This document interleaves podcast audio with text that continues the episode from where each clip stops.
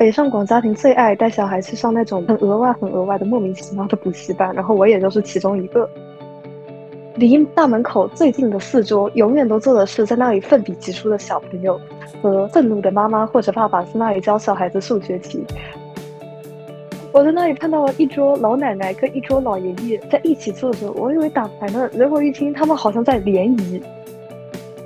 对，我觉得其实老人是比较喜欢尝试新东西的，因为他们就我自己爷爷奶奶是意思是说，如果不去尝试的话，感觉就没有办法融入这个世界，就跟社会脱节掉了。其实我感觉我听下来的话，比起孤独感，他们其实是已经生活很自洽，那个精神世界也不那么空虚，但是。所以想要去寻求另一半，然后去更多的拥有更多的精神世界，但没有那么的急于求成，就是有最好，没有就算了那种态度。所以其实是一群很酷的老爷爷跟老奶奶的。但是还真的蛮多人在麦当劳相亲的，无论是年轻人还是那种老奶奶、老爷爷。我这个人人生最大的爱好，一个是在麦当劳消费，一个是麦当劳消费完以后去公园里散步。Hello，大家好，欢迎来到你好陌生人的第七期。这一期呢，我邀请了一位很有意思的小伙伴。当时他跟我介绍的时候，大概是说他很喜欢观察人类，然后呢，跟我简单的说了一下关于他日常生活中遇到的一些很有趣的小事情。于是我就把他安排在了本期的内容。然后现在欢迎他介绍一下他自己。Hello，大家，我是笑笑是口干的笑，现在在读高中二年级，是麦当劳的忠实的用钱也砸不走的顾客，曾经创下过一天吃下五个双击的伟大记录。好的，这一期的话，你主要会分享一些什么东西呢？这里分享一些我知道这周感冒前都在疯狂食用的麦当劳，在那里面看到的各种。也不能说奇怪，就是比较有意思的一群人，包括从小到大、从老到幼、老少咸宜的观察人类日记。啊，好的，好的，好的，欢迎欢迎。就是我能先问你一个问题吗？啊，好，请说。呃，你是大概从什么时候开始去观察人？然后呢，大概是什么样的一个契机会促使你去做这么一件事情？其实观察人这件事情吧，我觉得契机非常非常简单。我是大概小学三年级开始，因为就大家都知道的那种北上广家庭最爱带小孩去上那种很额外、很额外的莫名其妙的补习班，然后我也就是其中一个。在当时去上应该是上外教课的时候，因为我是放学要直接去上课，但是中间会有一段时间要吃中饭，所以就在麦当劳里面待着。我妈妈让我在里面写作业跟吃饭。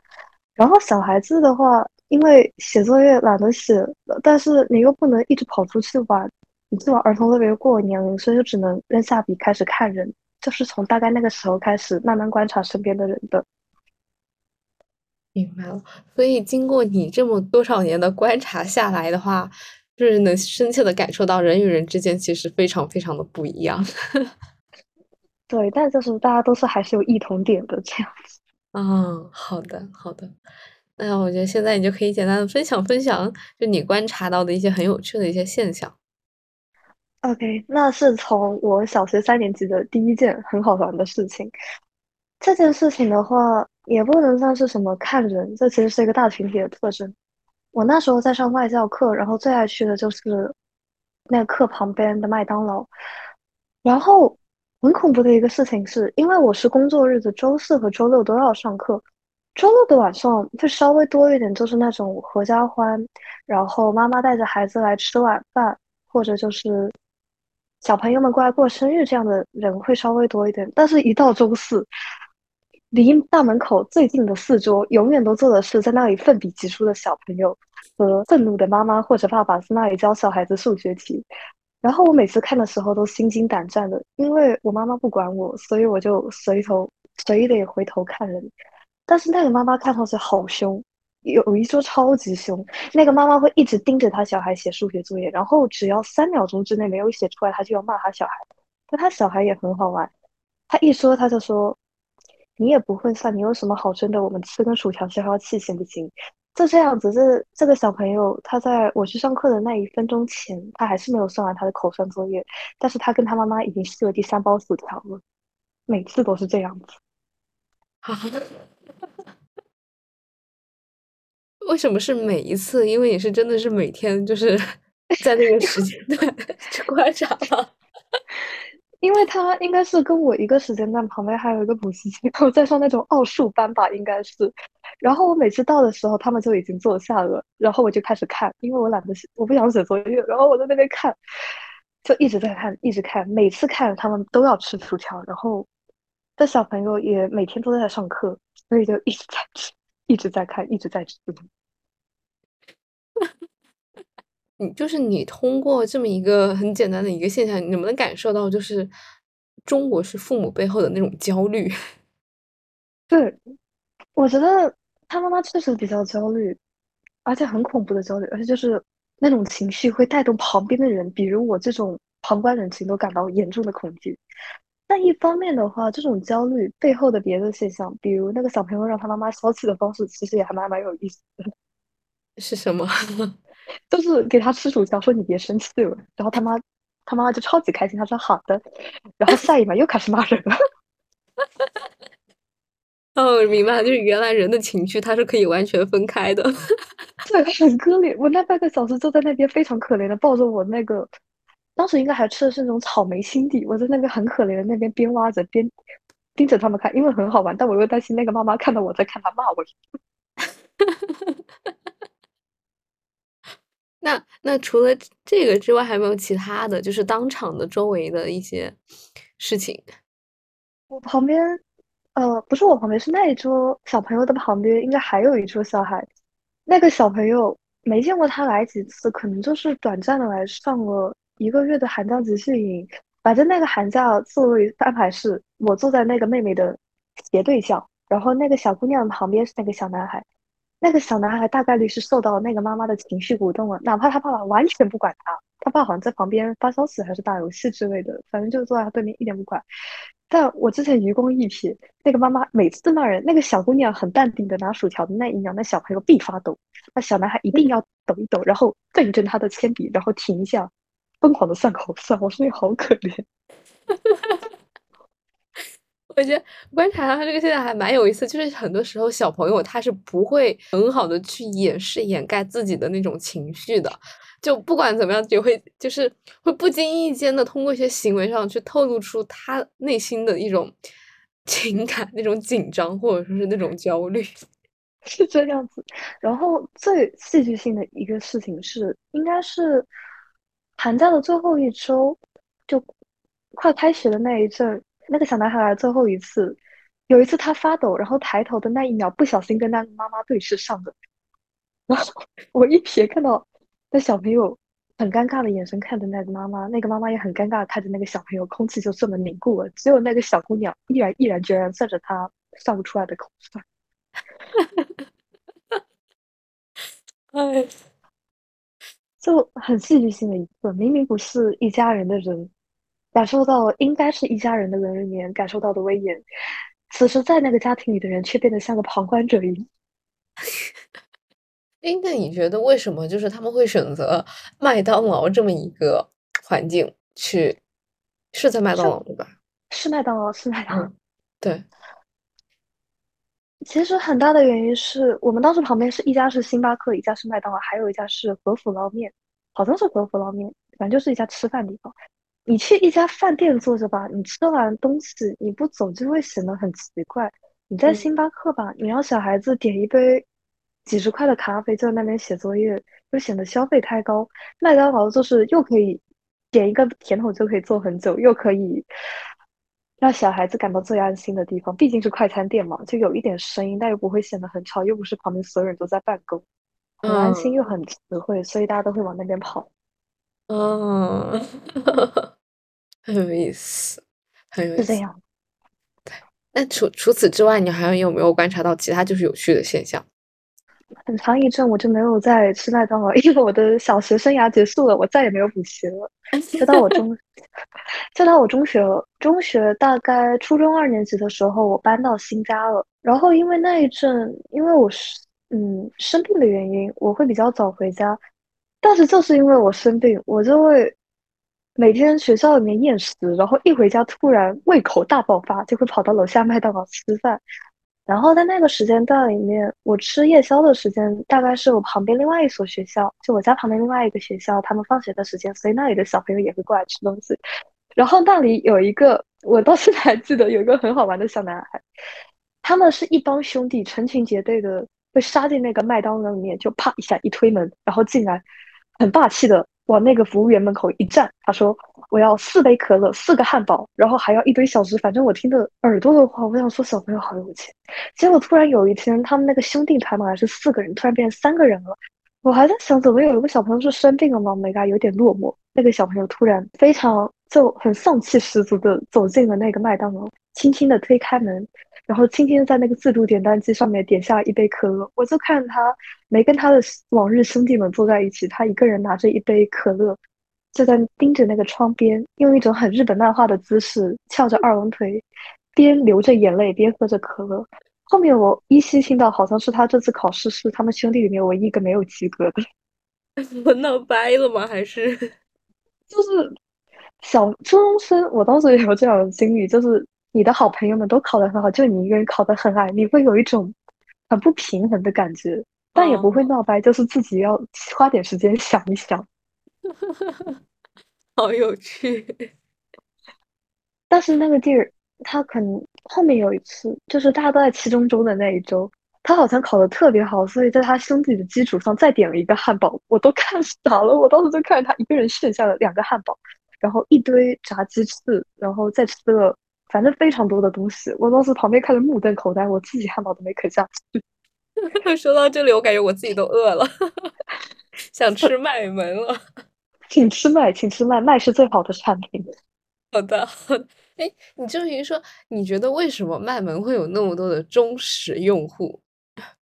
就是忠实，忠实者。其实我觉得麦的话，它一方面的好处是。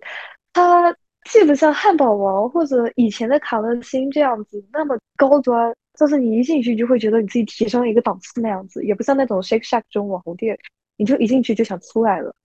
又不像肯德基，就是肯德基它总是，我朋友他曾经表达过，他对肯德基的高见就是有一种乡下的城市感，就你吃麦当劳就会显得你有点像中产阶级了，所以很多人会选那店。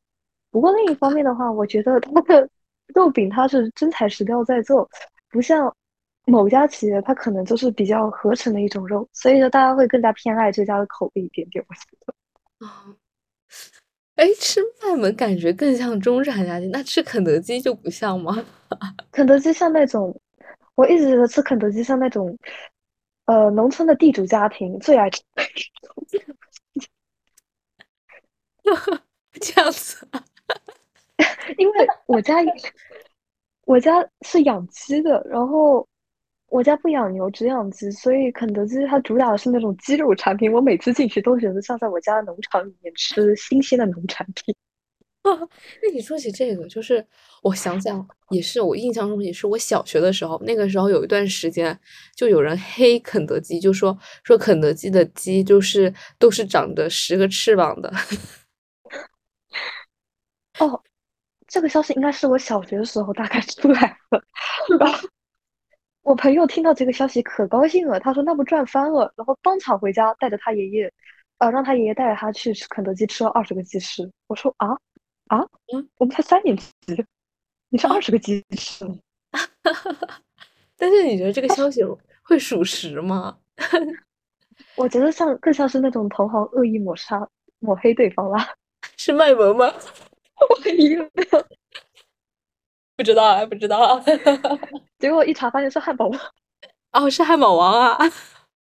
然后汉堡王，哇塞，怪不得营业额最近有一点点惨淡，原来是发现了曾经干过的事情。当然这是假的啦，就是啊啊，好的，好的，好的，呃，还蛮有意思的，就是在我的印象中啊，汉呃麦门和肯德基其实是。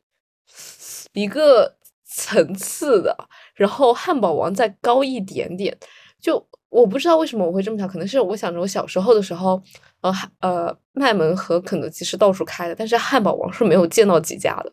对，就汉堡王不知道为什么就开很少，可能是因为价格高。对对，而而且确实汉堡王价格要高一些。嗯，那除了就是呃你，那你现在在正在高中的话，那你还有在观察呃卖门的人吗？对，毕竟我是每天放学基本上都要去麦当劳消费一顿的那种用户。哎，那我好奇，你每天都吃的话，不会觉得腻，就是吃腻吗？就每天都是一样的口味，或者说是都是类似的？我是那种喜欢换产品的人，就会一直会去麦当劳，但不会一直吃相同的东西。就要么就是一天吃汉堡，要么一天吃炸鸡，要么一天吃甜筒，要么一天喝饮料，要么一天就混搭，反正总是有新的口味的。哦，那所以你对麦门的各个产品以及价格就很了解。对，相当了解，但对新品不是很了解，因为不太敢试。为什么不太敢试啊？我觉得反而不应该更是尝试尝试吗？我是那种比较喜欢熟悉的事物的人，因为你吃那种百烧鸡腿堡或者是双吉多了，你就会只知道它不会犯非常多的那种错误，不会非常的不合你口味。但是新品它最大的不确定性就在于你不确定它是不是合你口味，所以每次在麦当劳点那个新品的时候，我都非常战战兢兢。那你有吃到难吃的吗？就是。嗯，十月份还是十一月份，它上了一个那个草莓白巧克力派，那个味道就不是很合我口味，因为太甜了。嗯，好的。就是一口咬下去，你会感觉你整个人的血糖会飙高三倍，就马上就要进医院的那种程度。血糖飙升，超级甜，超级超级甜。哦，好的。避雷避雷，这个知道了，以后不会点。但其实喜欢吃甜的可以去试一试啊！我朋友的评价就是挺好吃的，但我就完全不行。就是也是因为你这么一说，我感觉好像就在中国啊，对一个甜品最高的评价就是它不甜。对，因为你太甜的东西吃下去，嗓子会有点难受。对，对，是的。而且现在的人都追求健康，然后不管点饮料还是点什么，都是要半糖、少糖，就是不要很多糖、全糖。我总感觉就是那种点全糖的东西，会回到那种小时候那种橘子沫的奶茶跟那种老式的奶油蛋糕，就会有一种那样的廉价的植物奶油的味道。所以就感觉可能现在的人会越来越追求那种健康的食品，所以就不太喜欢很甜的东西。嗯，是的，是这样子的。其实我初中在麦当劳还有撞到我到现在还没有想通的事情。我当时在麦当劳，有一天我是早回家，我中午回家的，然后我就去麦当劳，呃，一如惯例的去吃中饭了。结果我在那里看到了一桌老奶奶跟一桌老爷爷在一起坐着，我以为打牌呢，结果一听他们好像在联谊，我当时人就傻在了那里，我就听他们在那说：“哎，我怎么怎么样，我家孩子怎么怎么样，然后我现在想要一个怎么这样老伴儿，我怎么……我当时我在那旁边啊。”嗯，你们为什么要在麦当劳联谊呢？我想问一下。夕阳夕阳红相亲是吗？对，夕阳红相亲，结果还在麦当劳里面吃炸鸡。我说你们就不能去公园或者是其他地方吗？我觉得你们边吹萨克斯边联谊，都比在这里吃炸鸡稍微冲击力小一点点。你说你这个在公园里面，就是呃，现在有很多公园有那种相亲角，然后那种对相亲角就是会打印成 A 四纸，把个人信息贴上去，然后 在一个角里面大家就去看，然后去选。对，我觉得你用这样鼓鼓的方式都 挺好的，就是虽然看到可能会对年龄稍微打一小下，因为拖出大家正常联谊的年龄了，但是。但是你不能在麦当劳里面啊，麦当劳真的太恐怖了，怎么变成一站式场所了？好好笑。那天有一个奶奶，我记得很深，她穿的不像别的奶奶那样子有一股夕阳红气质，她穿的超级超级时尚。然后穿的很时尚的她，戴着一副太阳墨镜，穿着一件帅气的皮衣，再加一条皮裤，在那里掂起了三块鸡翅。一个接一个的往嘴里塞，我想说奶奶就是不一样哈。而且我感觉很多老年人其实很喜欢去接受这种比较新的一些东西，比如说什么麦当劳啊、肯德基啊，或者星巴克什么，他们很就是到了一定年纪的时候，反而会喜欢尝试这种新鲜的。对，我觉得其实老人是比较喜欢尝试新东西的，因为他们就我自己爷爷奶奶是意思是说，如果不去尝试的话，感觉就没有办法融入这个世界，就跟社会脱节掉了。而且你多去学一些这种新的东西，也可以去更多认识跟年轻人有话聊，或者去跟身边的人认识更多潮流的老年人这样子。嗯，那你那一天就是观察到几个 老年人在那儿相亲的话，在旁边悄悄的听，有没有听到什么有趣的东西？哦，我想想，我回忆一下那天震撼的景象。有一个奶奶，就也不能算很有趣，但是那个穿还是那个穿的很酷的奶奶，嗯，她在那边说，她在冬天的时候曾经一个月那一天能吃下两斤的草莓。我说啊，我说啊，就是平均每天都可以吃下两斤的草莓，所以他希望未来的老伴也爱吃水果。我想说，这好像。没有特别大的关系吧？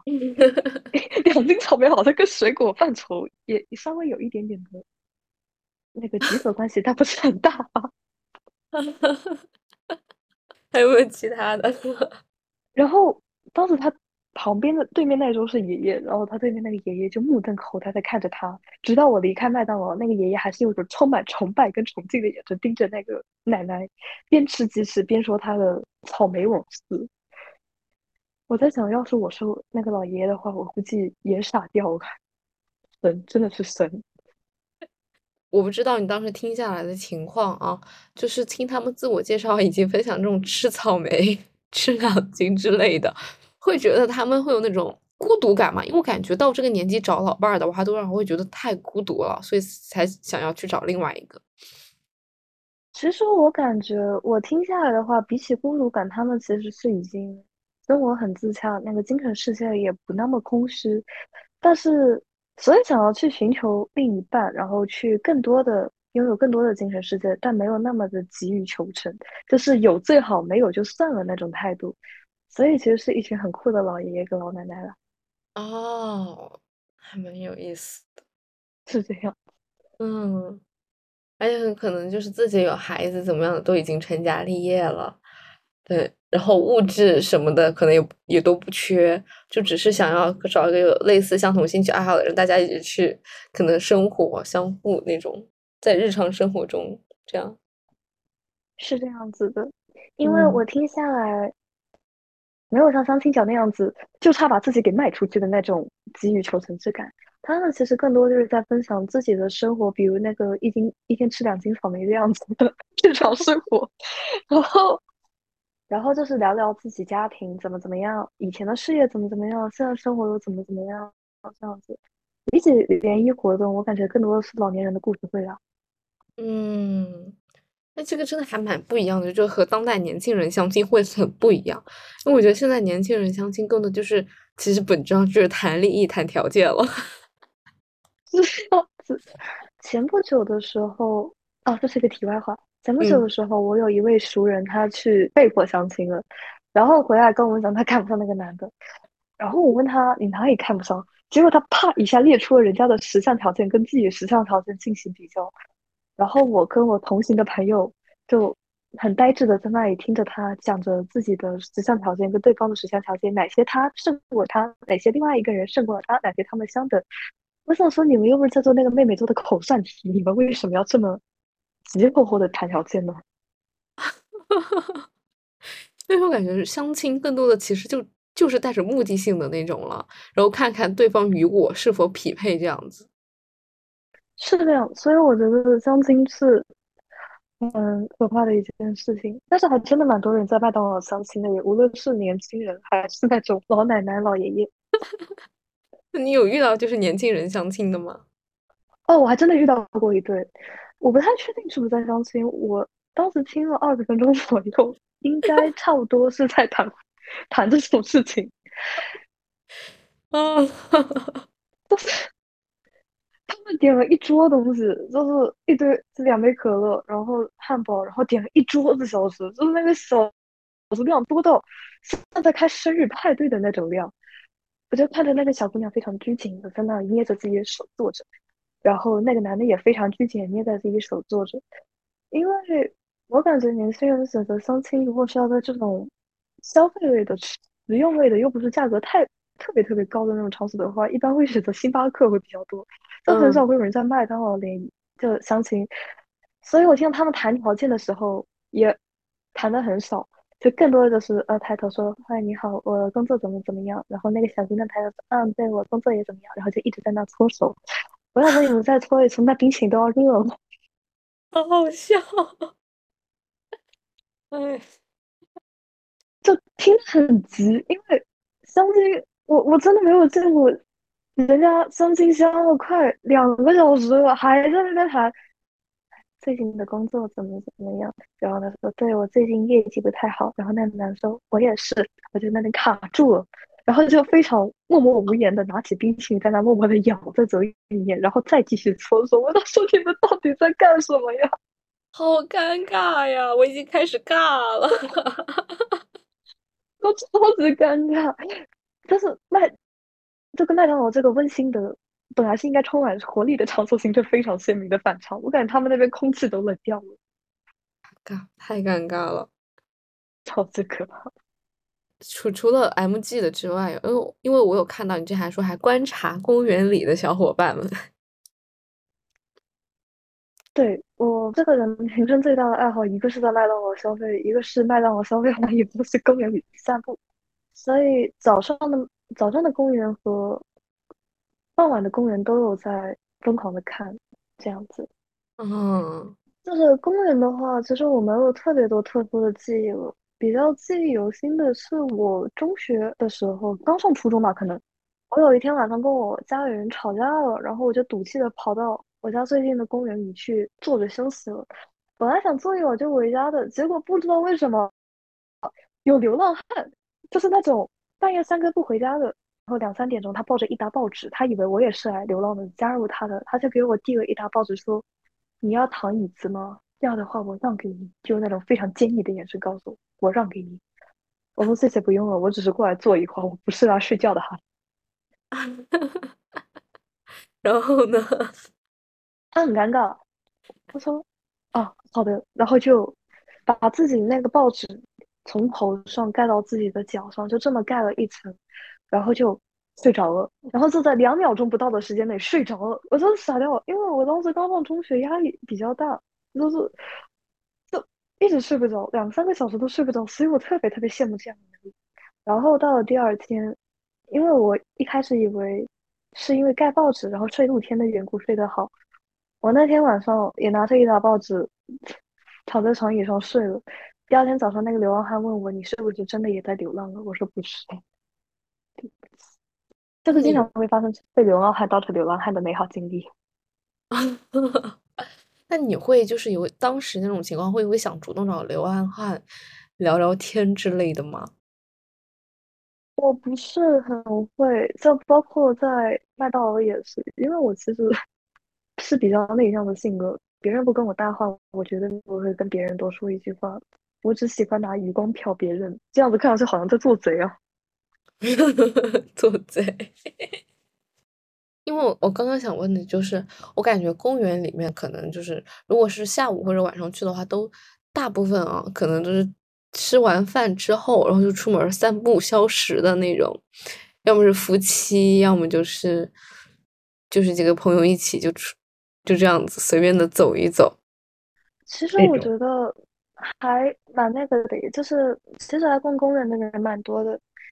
我我看到的在公园里约会的人也挺多的，其实因为公园它是不需要消费的，然后你在树林里面在这样子幽静的散步，它其实挺有氛围感。所以我当时在公园里面看到一堆情侣，我就感觉这好像公园怎么成约会圣地了，比我在那种真正的约会场合见到人还要多。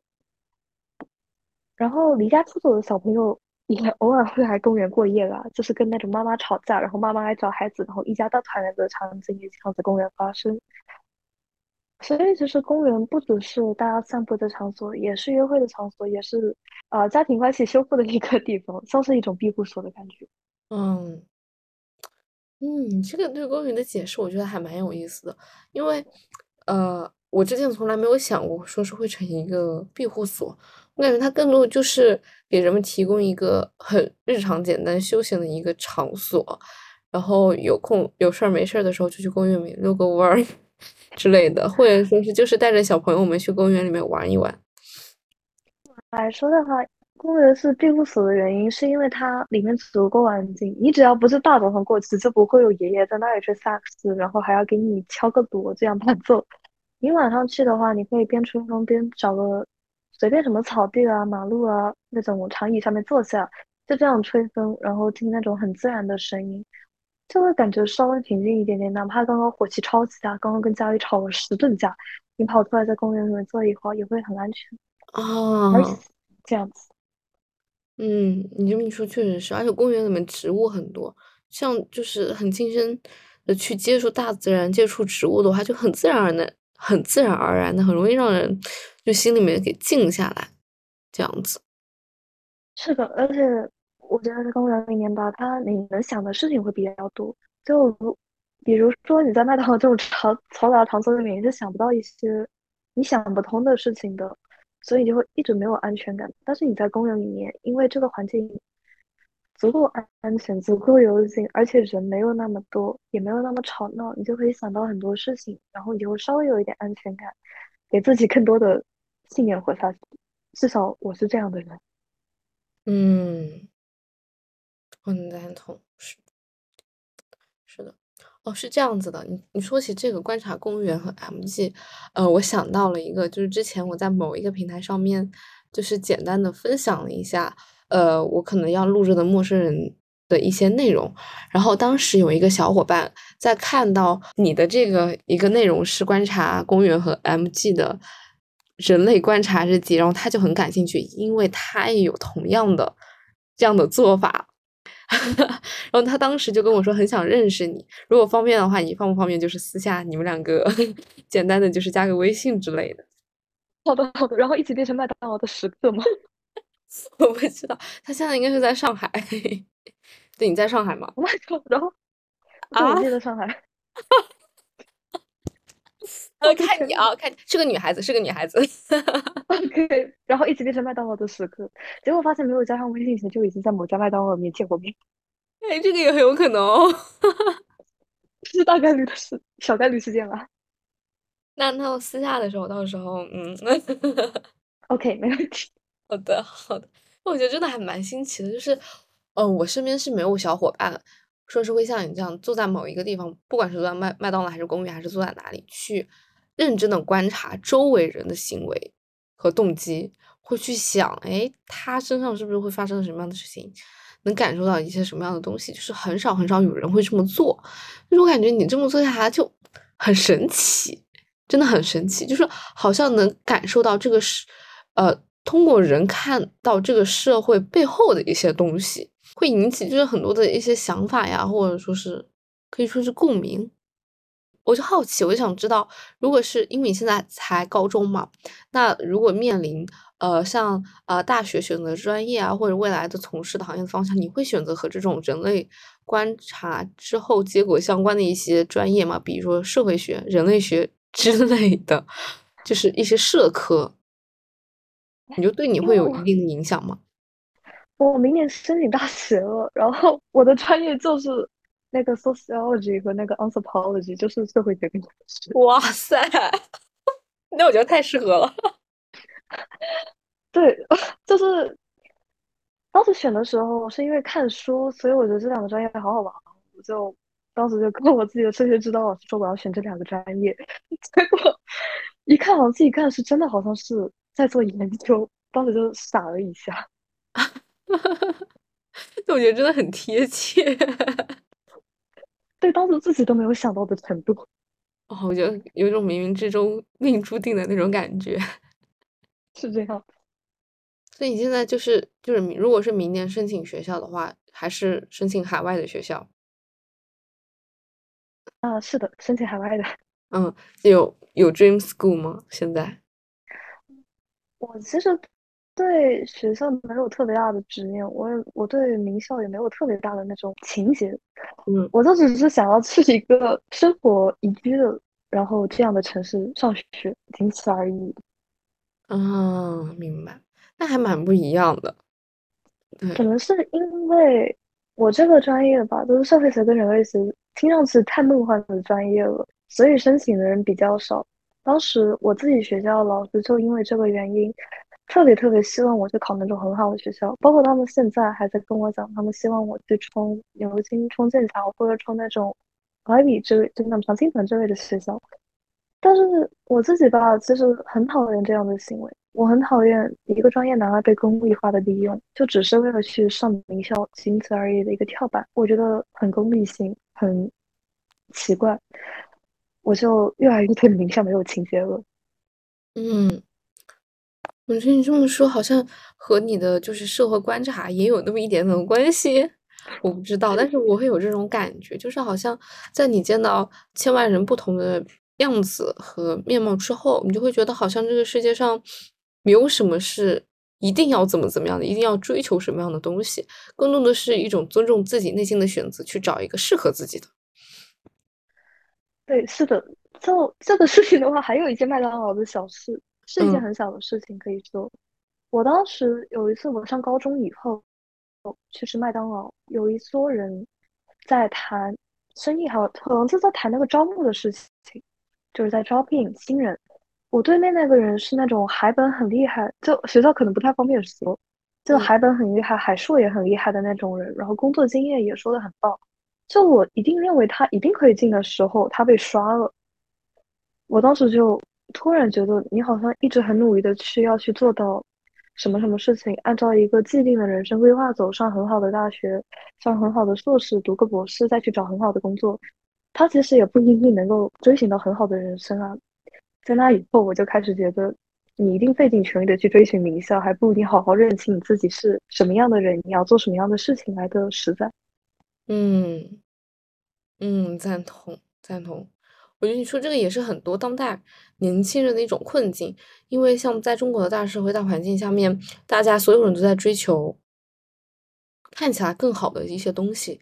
但是当你真的得到之后，你就会发现好像并没有自己想象的那么美好，或者说是甚至会迷茫，不知道自己到底真的想要什么，反而是跟着这种大环境推着走的话，就 很容易失去了自我那种感觉。是这样子的，在这样的情况下，我本来因为我有上补习班，然后中学的时候上的非常好的那种私立学校，嗯，我当时本来也以为我可以一条路走到死。上私立小学，上私立中学，再去上好的公立高中，再去上好的大学，就这样一条路，坦坦荡荡的人生。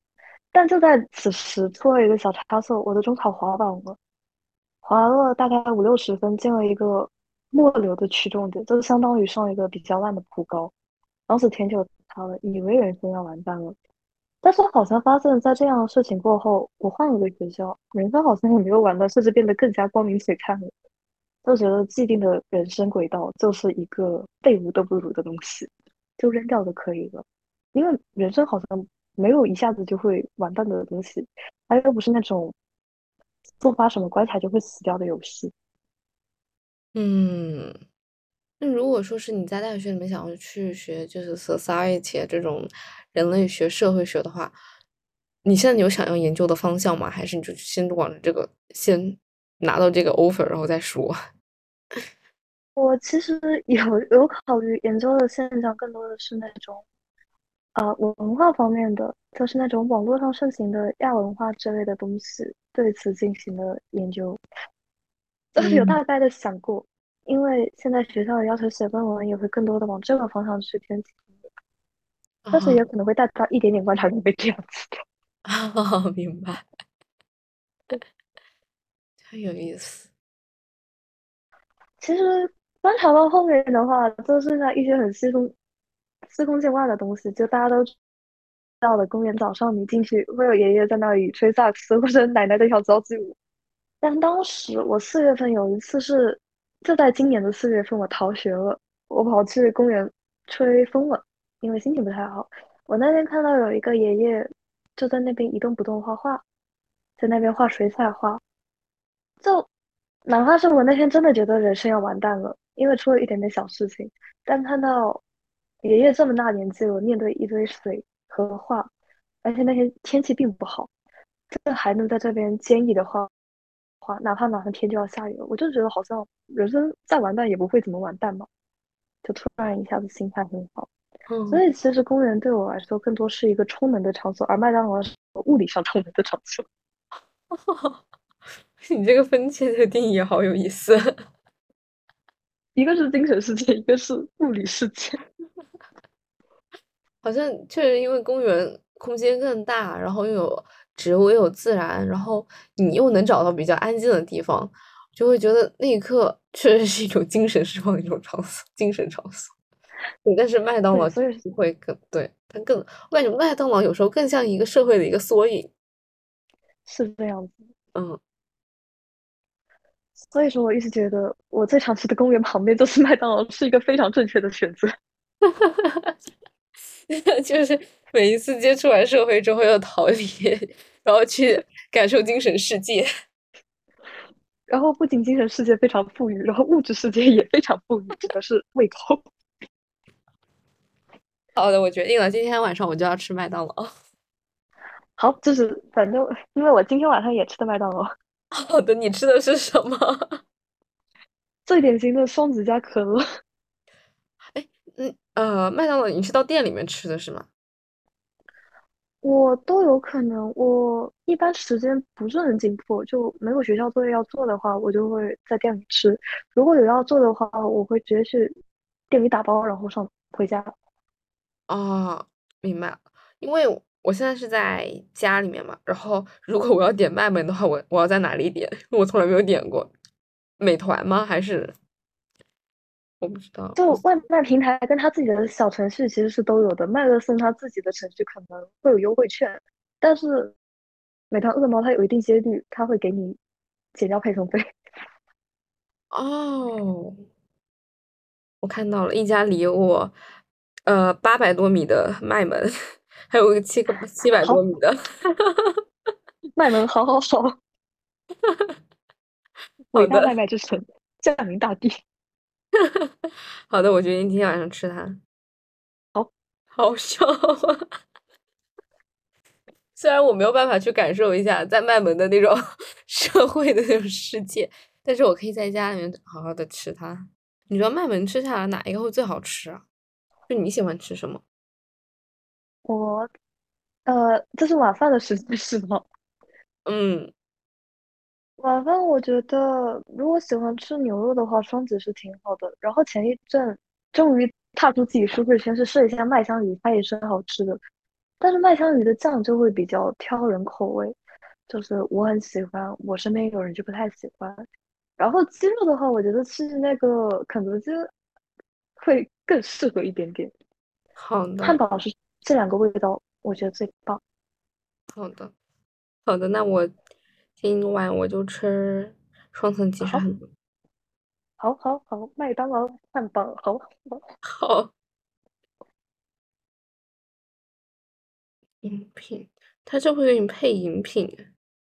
饮品的话，哪一个会比较好？你一般会喝什么？我一般喝可乐，就是非常不健康的高中生。使用，好 好笑。它这里有，我看一下，那我也喝可乐。哦，我要感，我要感受一下，我要感受一下你的快乐，感受一下几年来如一日在品尝的套餐是吧？对，对，它这个会，因为它这个套餐的话会有，就是有薯条。那薯条的话，它会自动给你配酱吗？番茄酱之类的。我不吃酱的，所以我是那个包会直接扔掉。好像是有配酱，但是如果不太放心的话，可以给他备注讲一下。他们人很好的。OK，好的。你会吃麦乐鸡块这些东西吗？我麦乐鸡块会一般去对面肯德基买上小鸡块吃。为什么还会挑啊？就就好好奇。我觉得术业有专攻，麦当劳它的牛，呃，牛肉和。嗯，那种鱼肉我觉得非常棒，然后那种冰淇淋也很棒。但是肯德基呢，它在做鸡肉上面更胜一筹，就不会是肯德基。毕竟肯德基鸡主打产品是鸡肉啊。谢谢你，没问题。这是我们麦当劳忠实用户的。就有一点我个人的感受，就是麦当劳里面，因为我从小到大一直在麦当劳里面写作业，从我小时候写奥数题和那种英语拓展题，到现在我在麦当劳里面写那种 essay，在麦当劳里面写作业会比在别的地方或者在家里面，你会更有一种正式感，但是又没有那么正式，就会有一种温馨的感觉。家，但是你可以写作业的家，就不像你可以在家里直接瘫着不想不工作的那种家。它是那种你可以工作也可以休息那种很温馨的地方啊，是不是因为可能从小到大它是一个算是你比较熟悉的一个环境，然后另外呢就是它没确实没有那么的正式，因为可能喜欢吃麦当劳啊什么的，有时候是家长带着小朋友一起去吃或怎么样，然后它比较的就是会让人容易感觉到放松的那种感觉。对，但是我觉得很嗯，你说。我觉得后面那个因素其实占比会更大一点，因为小朋友，因为我比起那种骂人的妈妈，跟小朋友更多看的是被开心的妈妈领着开心的吃薯条的小朋友，所以在这种氛围的感染下，写作业会变成稍微比较开心的事情，因为你在家里可能会遇到愁眉苦脸的妈妈，跟愁眉苦脸的爸爸，和愁眉苦脸的爸爸和妈妈一起看着你。那你为什么不会选择去？呃，星巴克会觉得星巴克有点儿就是拘谨，过于的正式，或者是那种商务的那种感觉。星巴克一方面的话，我觉得桌子太矮了，就是我是小时候是拿那种纸质本子，然后那本子很薄，你就得整个人接近要趴在那个桌子上面写作业，我就觉得好累，我像来军训的。然后一方面的话，我觉得星巴克更多的它像是那种。中创层阶级也不能说中创层阶级，就是那种小康人士的麦当劳。但是我不太像那种小康的，我是那种月底口袋里面只有零点三三的余额的那种人，我就不太敢踏进星巴克。星巴而且星巴克的东西，我个人感觉确实不便宜，就是它的价格是以海外对标的那个价格过来的。对，对，所以所以每次在想，怎么汇率这么高了？但是真的很贵，星，我开始觉得星巴克真的很贵，不如我们麦当劳 那个二十一杯的麦咖啡，其 实还是比较接地气的，是这样子。作为，但是麦当劳和肯德基，就是在我小时候的印象当中，是一定是就是要表现的特别好啊，怎么样子的，爸爸妈妈才会愿意带去吃吃一顿，或者说是有什么特殊的庆祝的节日才会去吃它。我在小的时候也是这样子，在幼儿园里面就愿意跟老师说话了，我妈妈就会带着我去吃一顿。但到小学以后就没办法，就必须天天吃，就让我觉得幼儿园里面愿意跟老师说话的那个我像个傻子。这是一个对内向人非常大的威胁，这是对 内向人非常大的信念的动摇。所以是 I 人，对，对，是 I，超级 I，铁血 I。嗯，那句话可以。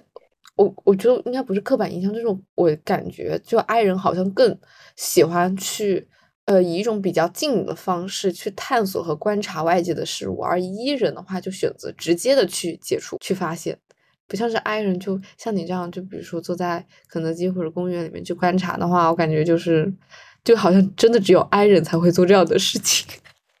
我觉得相对 E 的人的话，他们会直接去跟对方讲话，就比如。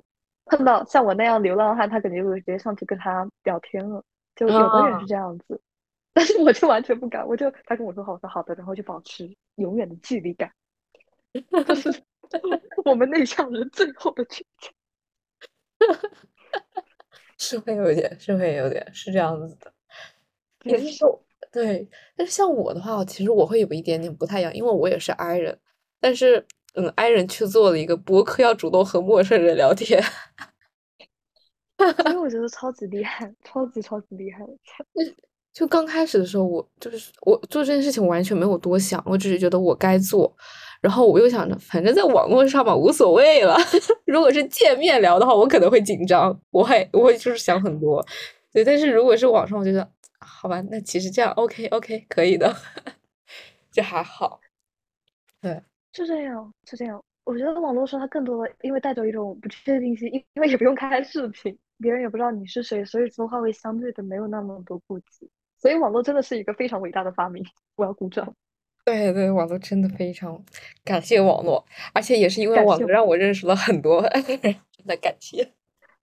我总感觉如果没有网络这个伟大发明出现前，内向就是大家的 I，大家 I 人就会像冰河世纪的恐龙一样消失了，再也不见了。对，是这样子的。我觉得网络给爱人提供了一个很好表达自我的一个平台。是这样，因为。现在的话，大家说话更多要考虑面部表情怎么样，你手势要怎么样，眼神要往哪里瞟，然后怎么样会更得体，然后说什么话一下子不会伤人，要想好多，我觉得好累。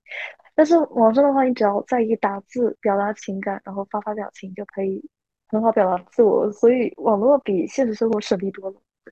嗯，是的，是的。但是我觉得网络从某个角度上来说，也带来了很多不太好的东西，就比如说。很容易遭受网暴，然后一些就是确实内心不够强大的人，其实我甚至觉得大部分人内心都不够强大。像几万个人都在骂你或者怎么样子的话，我觉得不是谁都能顶得住的。是这样，我觉得他是前面有提到嘛，因为网络它给大家带来了更大的自由空间，那样自由空间也会形成。不好的事情，因为你很自由，所以你可以自由抒发想法。但谁管你是负面的还是正面的？大家就会把自己生活中的负能量加上这种坏情绪，就直接去攻击一个人。其实很多时候，大家不是真的想要去攻击谁，只是想要借此抒发自己的不爽而已。我觉得很吓人，因为你现实也不会这么干的。对，是这样子的，是这样子。就网络给了人绝对的自由，也让就是很多的那种阴暗面也都浮现出来。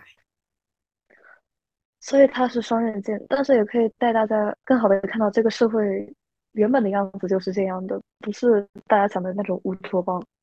对，对我赞同。哎，你在就是在去观察人类的这么一个过过程当中，有没有遇到就是想要主动认识对方的那种感觉？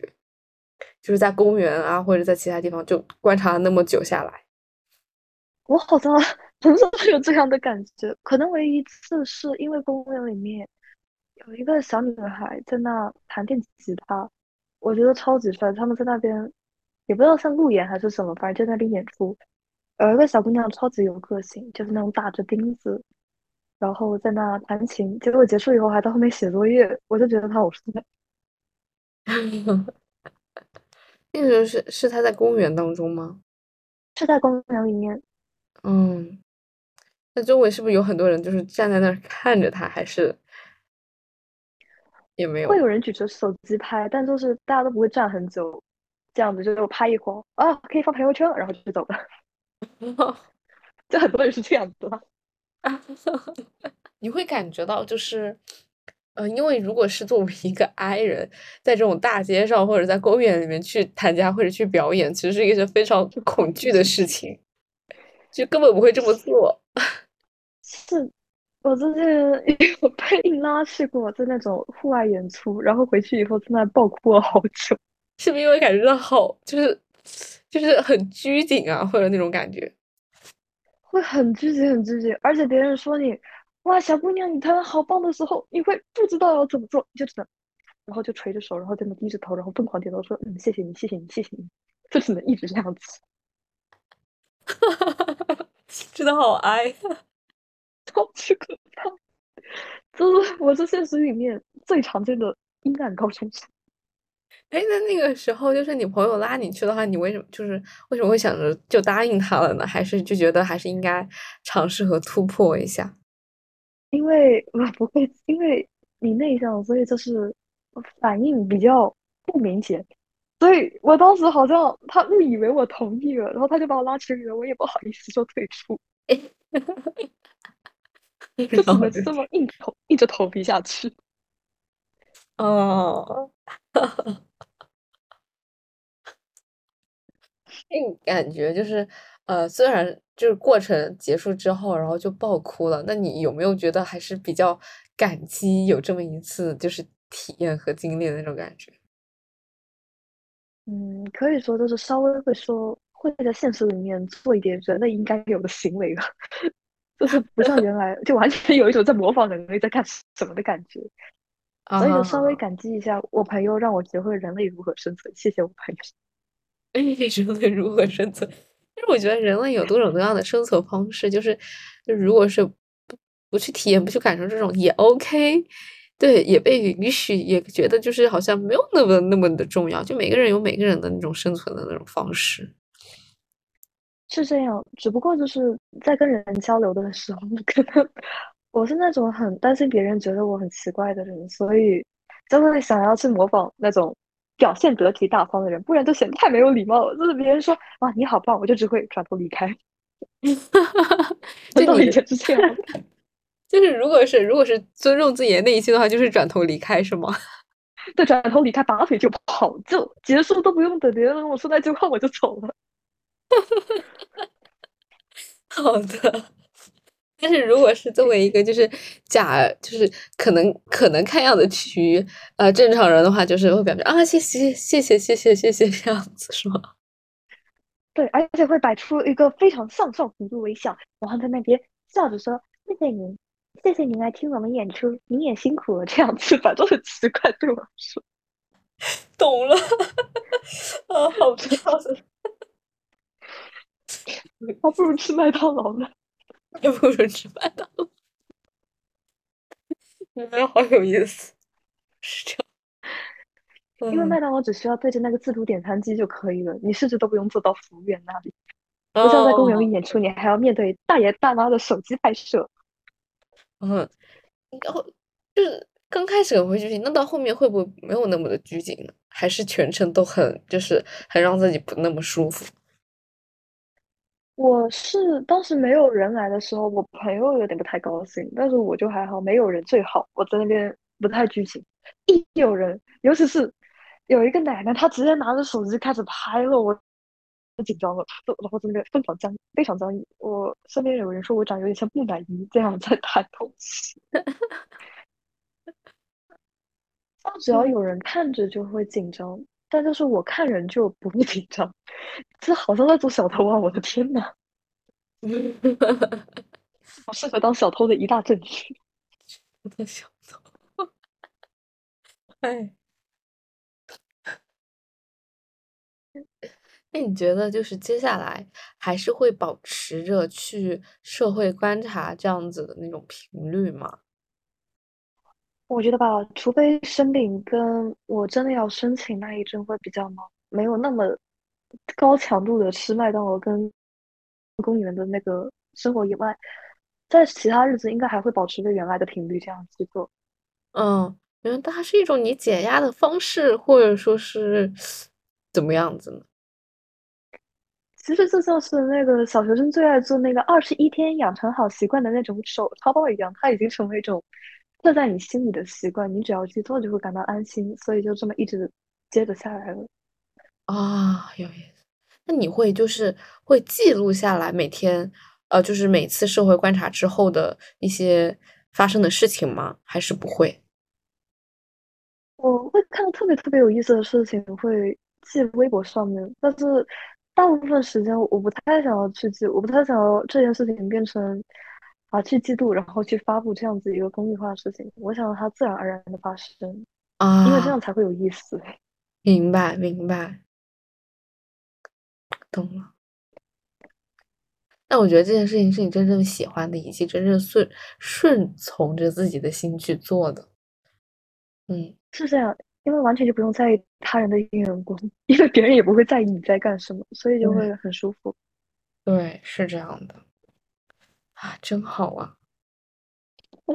麦当劳真不错。我看一看我的麦当劳到了没？麦当劳急速达。好的，他正在取货，还没有到。没事，慢慢等，等待才会有更好的未来。好的，更会有更大的惊喜。好的，没问题。哎。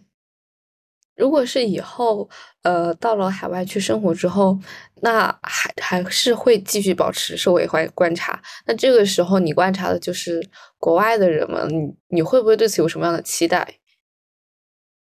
还是没？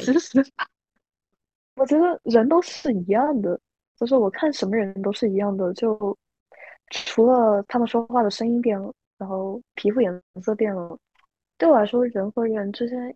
没有特别特别显著的差别，大家都是一个物种的嘛，嗯，所以就不会有特别大的期待，就会等别的事情，会期待一些事情的发生，但不会刻意的去想一定要发生，不发生就会怎么样，不会这样子。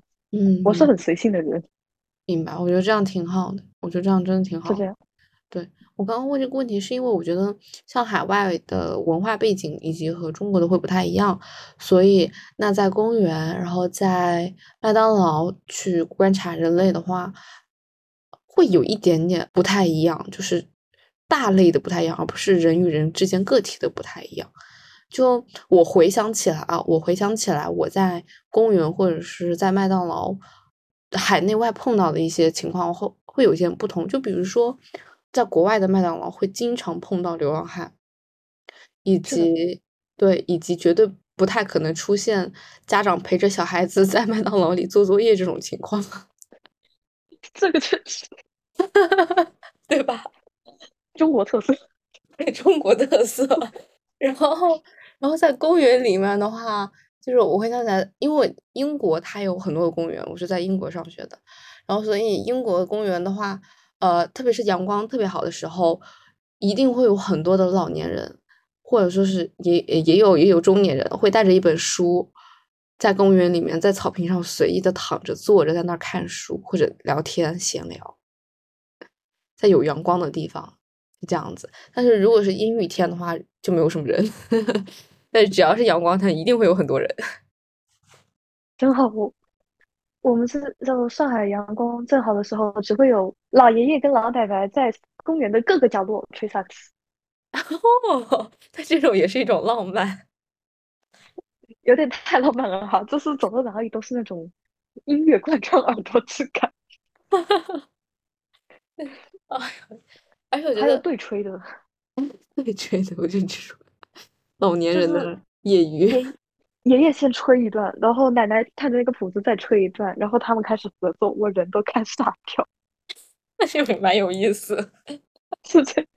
其实这个有时候我想起来，我的社会观察的话，其实我也会观察，但是我不会就是很刻意的去，比如说在公园里面或者在呃在麦门去观察，因为我我平时不吃麦门。这就是我对于。就是我对于食食品这方面没有就是情有独钟的地方，比如说一定要去吃肯德基或者麦门，就是这些平时就是我 OK 我可以吃，但是呃有其他的选择我一定不会去吃它这样子。对，所以我就很难就是在一个固定的地方去观察到去观察到一些东西，但是有时候我走在路上像社会观察的话。我能很明显的感受到，呃，英国的街道它有一些街道就很脏乱差，以及有很多的难民、流浪汉在街头。然后这个时候，你能感受到他们身上散发出来的那种，也不能说是穷困潦倒吧，能说是一种对社会绝望的那种气息的感觉，甚至有一点自我摆烂的那种感觉。然后每当那个时候经过他们身边，你会很不自觉的去投一点硬币给他们，这种投一点硬币的这种行为方式，不像是说是施舍或者怜悯，更多的像是一种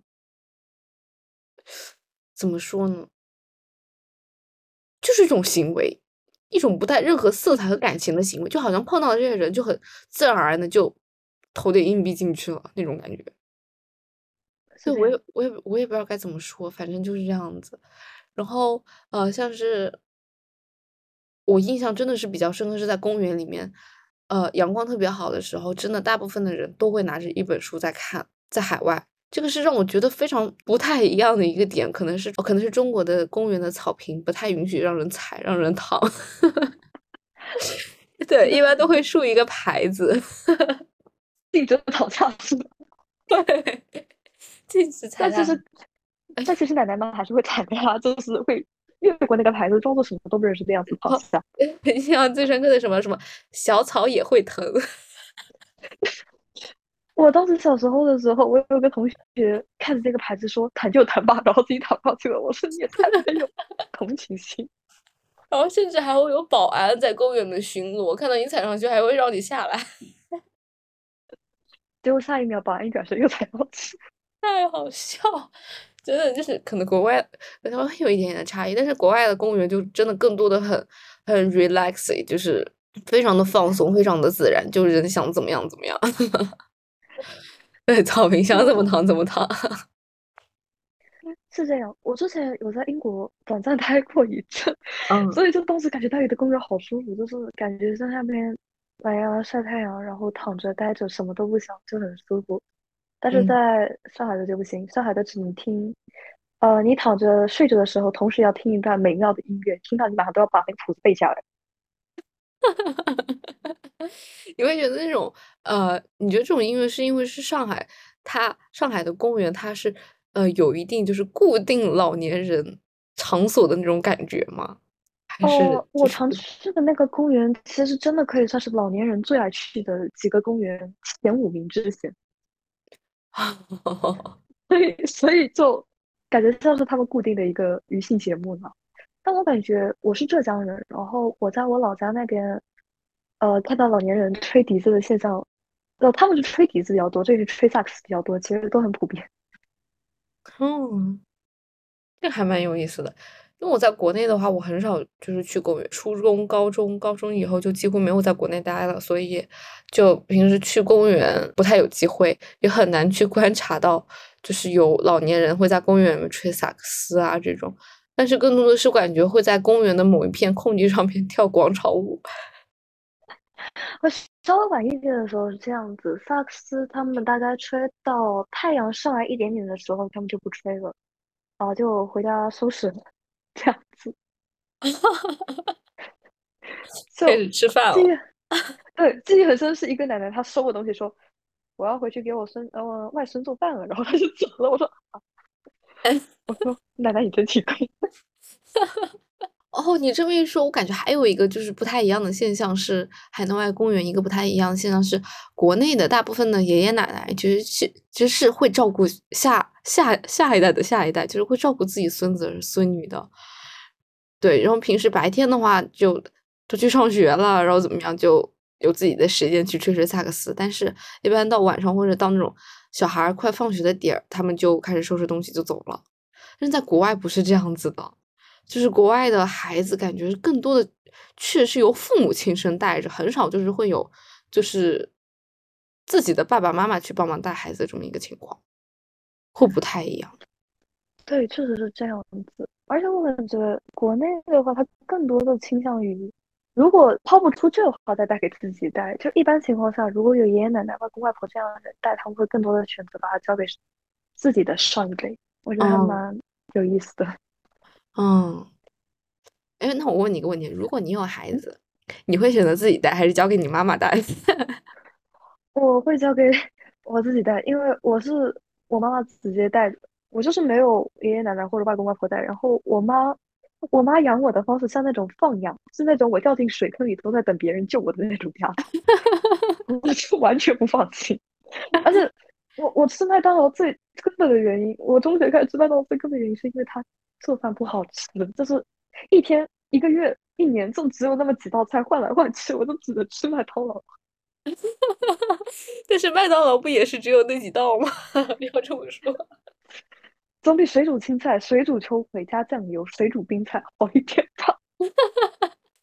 是，就是我我吃好好奇，就是没有想过要换要换其他家吗？还是就是选定卖门？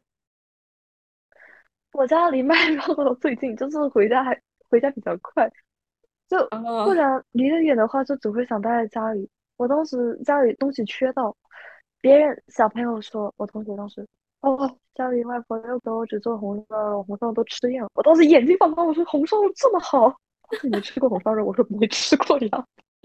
那现在会不会？现在你妈妈做饭会不会好点？还是其实没有任何的？这么多年过去了，他依旧不会下油锅，就是。两年下一次油锅的频率依旧保持着。可能他下油锅的那一次应该兴趣非常的高涨才会有的。因为因为那天我爸爸 他开了个油锅，然后让我爸去炸了，这样子。啊，好的。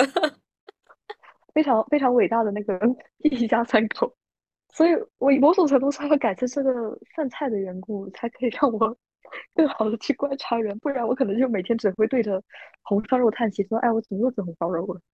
那你们家里面其实就是几乎就是吃外面的东西，就不会在家里面自己做嘛？或者还是说是爸爸主要来做饭？我爸做饭，他会下油锅和切螃蟹，但其他的做的比我妈还烂，就是非常。可怕的分手厨房家庭，那就从小到大就吃遍了外面的菜，百家饭长大的，就不然你只能吃水蒸的东西，或者水煮的东西，或者下一点点就炒的那种小菜，但不会炒很大的那种荤菜，就小荤，你就只有这么几个菜换来换去，有时候他会只给你白人饭，就是三年级开始给你吃白人饭，你就只能跑出去吃饭。嗯，所以。理解白人，成为白人，白人，在非常早的年龄已经理解了白人，理解了白人，就是吃东西就嗯活下来就好了。对，因为在我吃 麦当劳之前，就前一阵补习，我妈还坚持着在家里给我做点吃的，然后再把我送到学校去。那时候我的晚饭是一块切开的火腿生菜三明治，还不加酱。就只能这么吃，吃一块去上课，当时好痛苦。感谢麦门的存在，给拯救了你，不然我可能已经被列入那种营超级营养不良儿童。哎，就是麦门有没有那种什么会员制啊？像你经常买麦门吃的话，会不会有什么？哦，他们有一个穿粉色 polo 衫的那种员工会来向你推销卡，就大概就是那种你办一次可以有多少张优惠券的那种。但是我嫌烦，我就从来不买，我就只会去那个机子上面点，然后买，点然后买。可能唯一的优惠是那个随心配，十三块九。哦，所以相当于是哪怕是那么忠实 的卖门用户，就是也不会有。也不会和大众一样有很多的折扣，甚至是没有折扣。我不太喜欢跟人说话，因为你办卡，你肯定要跟人说话，然后你就要说一大堆话。为了省去这样不必要的麻烦，我会选择 宁愿自己亏也不能多说话的原则。好的，哎，好的，刚刚刚刚是卖门到了，跟我打电话。好的，好的，好的，很有伟大卖门，很伟伟大的卖门。看看时间，也差不多一个多小时了。你说是吗？怎么不知不觉这么久？对，不知不觉聊了这么久。你还有什么想要分享的？我其实好像没有什么 更精彩的事情可以分享。没关系，没关系，没关系。那我们觉得完全可以，今天就先录到这里。以后有什么想要聊的话，可以继续聊，也没有关系。好的，没问题。好的，好的。那我等会儿就去吃麦门了。